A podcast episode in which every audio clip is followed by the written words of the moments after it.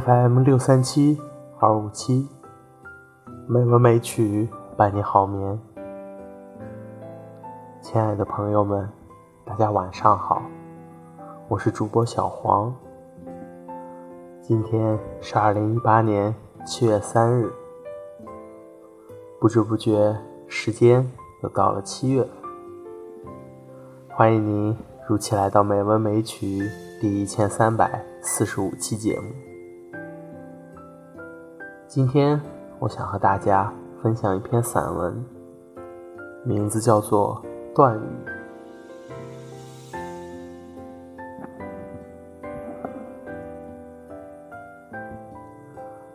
语言粗糙，一如陶土，不如神游。风是唯一的衣裳，催我出门。云在等着。生命之泉在何处涌动？谁肯告诉我？成长生命的土地何处最肥沃？谁愿指点我？当我疲惫无力，当我形容枯槁，一如临死的浪人，到底重生的秘诀在哪里？谁？能传授我。有一天，一片小小绿叶来到我的案前。那一段日子，是生命书页里被偷撕去的一页。有的只是枕背上湿了又干，干了又湿，一块逐渐扩大、梅黄的泪渍。那么一天。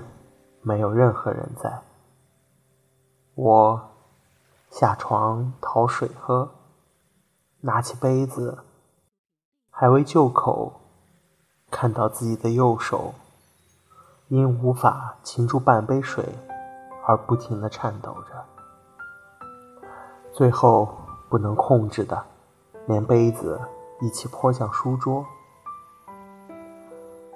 水。漫流过生命学《诗经》的书本，入诗了杜斯托耶夫斯基的《地下室手记》，祖居在苏辛茨的笔记边，然后流下来，从抽屉缝钻入，落在一抽屉的书稿、信件里。是的，覆水难收。这是一出我生平所见过最惨淡的剧，活生生的看到一个失去生命意志的人的悲惨。当我用抹布去试时，才惊觉到书桌上的尘埃有多深。去想想有多久没有翻开书页，没有写过一个字。没有上过一堂课，没有说过一句话。我开始穿过冗长的噩梦惊醒，这是怎么一回事？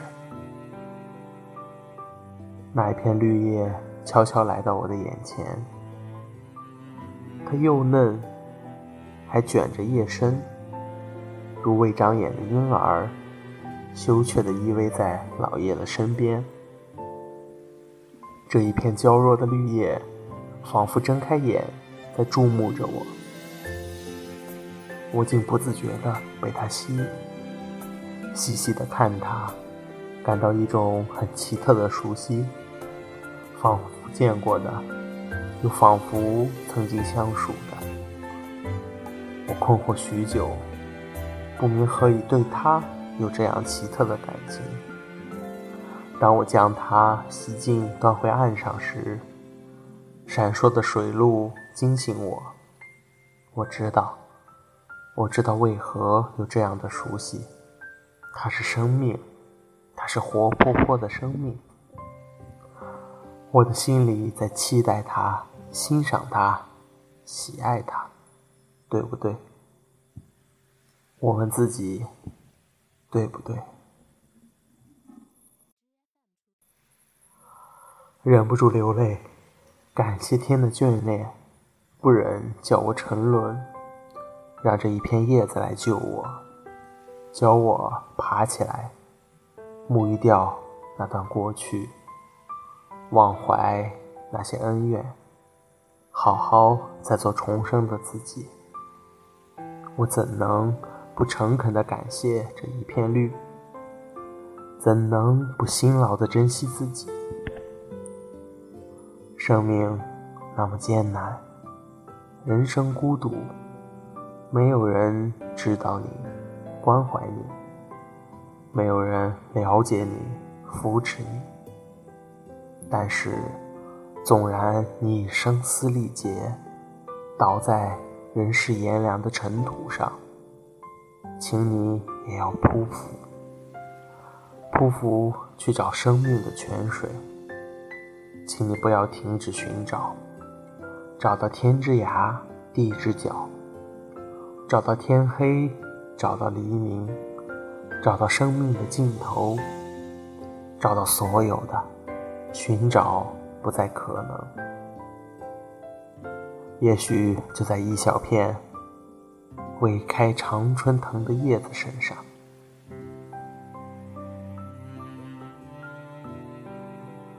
我的回忆警告我，任何一条路都可能走到精疲力竭的程度，几乎是绝望的边缘。也许在启程的时候，曾是一路好花怒放，让人觉得那就是最完美的路了。可是千回万转之后，才发现这条路必须经过感情的深渊。理智的盐，甚至要跋涉一无所有的荒漠、荒原。没有人能够临渊而不颤惧，攀岩而不履险，也没有人能够涉不沙漠而不焦渴。面对这些横逆，那一刻的恐惧与彷徨，会让人打消所有生存的勇气。只求短暂的歇息，鬼笑谩骂都可以不计较，也不在乎了。然而，果真宁愿歇息了，是不是就此安于斯，问心无愧？良知的清醒，可能是最锋利的一把匕首，开始向自己剖析每一个错误。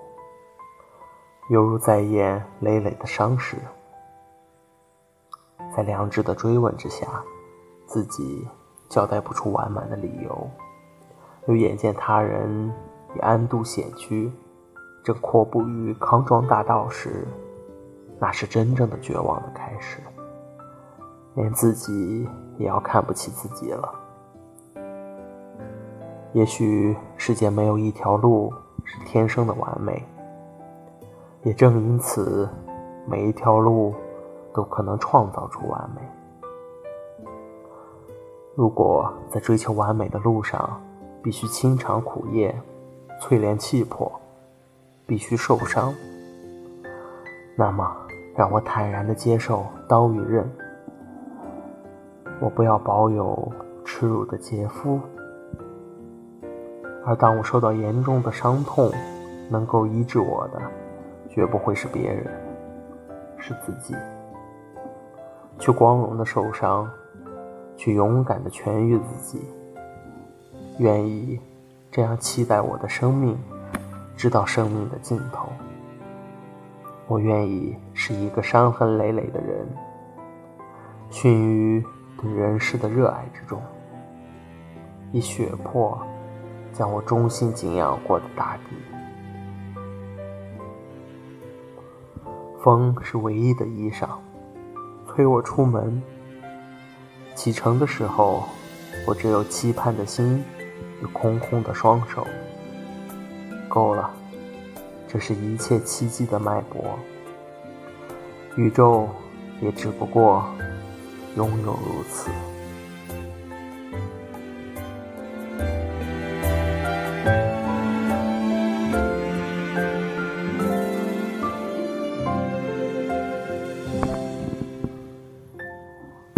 的配乐是《海边漫步》，希望这优美的音乐能够伴您好眠。今天的节目就到这里了，感谢您的收听，亲爱的朋友们，大家晚安。